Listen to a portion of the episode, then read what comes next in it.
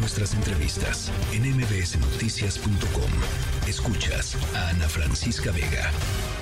De acuerdo que con la legislación, todas estas bardas que vemos pintadas en la Ciudad de México y en otras ciudades del país con propaganda electoral, simple y sencillamente no pueden estar así pintadas porque no estamos en periodos de precampaña. Antes del periodo de precampaña no tendría por qué haber bardas pintadas. Em, ¿Quién regula esto? ¿Qué se puede hacer? Los ciudadanos están, estamos totalmente indefensos, van a pintar todas nuestras bardas de todas las ciudades de aquí a que se les ocurra y nadie va a poder hacer nada. En la línea telefónica yo le agradezco muchísimo para platicar justo sobre este tema. Jessica Velázquez, maestra en Derecho Constitucional. Me da gusto platicar eh, contigo, Jessica. Hola, muy buenas tardes, Ana. Saludos a tu auditorio. Muchos saludos a ti. Eh, a ver, pues, ¿por dónde le quieres entrar al tema? Que creo que es muy importante. La gente cada vez, pues, más, este, yo diría, eh, enojada, ¿no? Con, con esta contaminación visual y con todo lo que trae detrás, además, ¿no? Con todo lo que implica. Pues efectivamente, como bien mencionas, eh, todavía no nos encontramos en la etapa de pre-campaña y por lo mismo, pues tampoco nos encontramos en la etapa de campaña electoral y justamente, ¿por qué? Porque esta etapa, este periodo eh, comienza en la tercera semana del mes de diciembre del año previo a la elección. Es decir, si vamos a elegir eh, para el próximo proceso electoral 2024 a quién va a estar en la presidencia de la República, pues estos actos de pre-campaña y de campaña evidentemente deberían empezar en el mes de diciembre de este año. Y pues bien, como, como bien comentas, eh, pues nos encontramos con actos anticipadísimos de pre-campaña justamente ¿por qué? porque en la precampaña lo que se busca es que las y los aspirantes en algún partido político, en este caso Morena, pues sean los elegidos para ser los candidatos a la presidencia de la República por parte de su partido y evidentemente ya y pasamos a la etapa de la campaña en el cual pues ya van a contender en contra de los partidos políticos. Claro. Entonces, se podrá decir que la precampaña es de carácter interno. No obstante, insisto, no estamos en la etapa de precampaña y es por eso que desde el Instituto Nacional Electoral algunos consejeros y consejeras electorales han dicho que nos encontramos en actos anticipadísimos de campaña que evidentemente pues no están previstos en la ley, pero podrían vulnerar la equidad en la contienda y diversos principios constitucionales que se encuentran eh, y que rigen en la materia. Ahora, el problema es que independientemente de que se logre corregir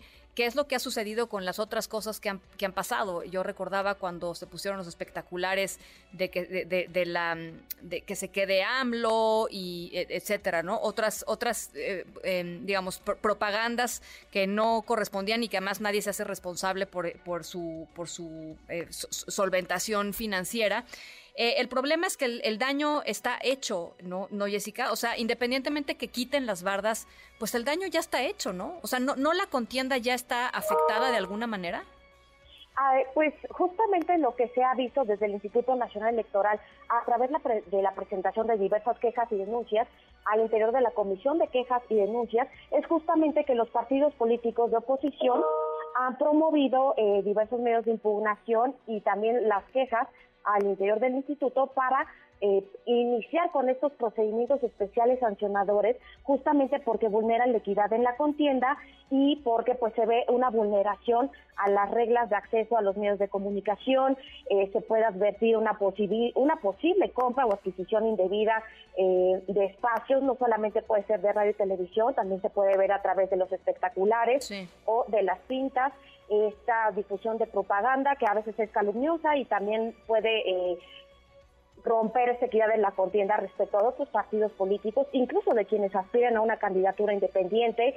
Claramente estamos en actos anticipados de pre-campaña y de campaña electoral que pues evidentemente eh, eh, realizan una promoción personalizada, no solamente de estas personas que aspiran, sino también pues hemos visto la participación de diversas y diversos servidores públicos que pues evidentemente incumplen con las normas de la propaganda gubernamental y violan eh, las reglas de incluso de la ubicación física de la propaganda, de los medios impresos y pues es una serie concatenada de, eh, de, elementos que se van vulnerando, no solamente respecto de la legislación electoral, que insisto, no, no está previsto un escenario justamente como lo que estamos eh, presentando, que es un caso atípico, Sin embargo, sí se ha analizado al interior del Instituto Nacional Electoral a través de la Comisión de Quejas y Denuncias que se puede vulnerar el principio de equidad en la contienda y el modelo de comunicación política que pues eh, que se está pues realizando. Entonces ahora al final nada más una, una cuestión. No no hay no hay eh, digamos no hay legislación porque no había precedente. O sea nadie había decidido arrancar la precampaña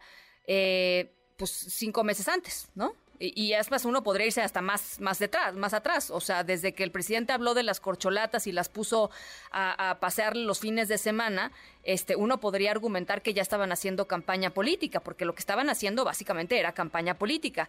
Pero es toda una simulación, Jessica. ¿Dónde están los dientes de las instituciones mexicanas? ¿Hay dientes para atajar esto? ¿El tribunal va, va a tener elementos para juzgarlo?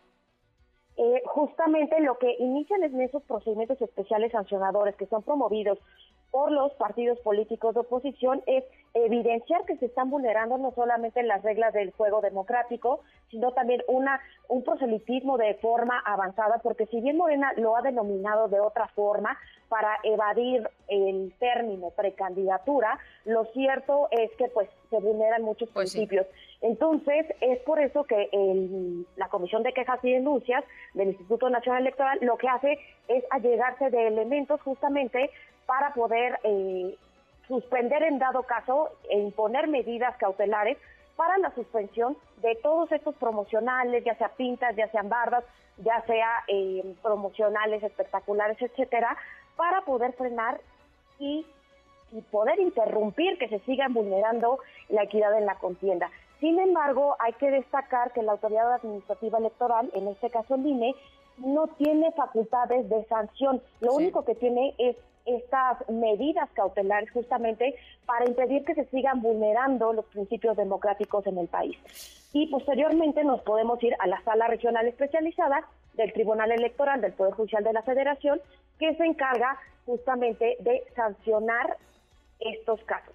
Lamentablemente, hace un ratito, eh, la Sala Superior del Tribunal Electoral del Poder Judicial de la Federación resolvió un medio de impugnación, justamente un juicio para la protección de los derechos políticos y electorales del ciudadano, que fue promovido, entre otros actores, por Salomón Chetoripsky y Jorge Álvarez, en el cual hicieron valer que, pues, estos discursos que se estaban presentando por parte de las denominadas corcholatas, pues no deberían contener eh, llamamientos explícitos al voto, que la propaganda no diera a conocer propuestas electorales y que quienes se hayan registrado pues tenían que mandar calendarios y diversa información, incluso en materia de fiscalización para el tema de los recursos y transparencia que debe recibir también a los, a los procesos electorales, pues se resolvió en el Tribunal Electoral, en Sala Superior, y eh, la Sala Superior determinó que, eh, que no podían entrarle al fondo del asunto porque eh, quienes promovieron este medio de impugnación pues no tenían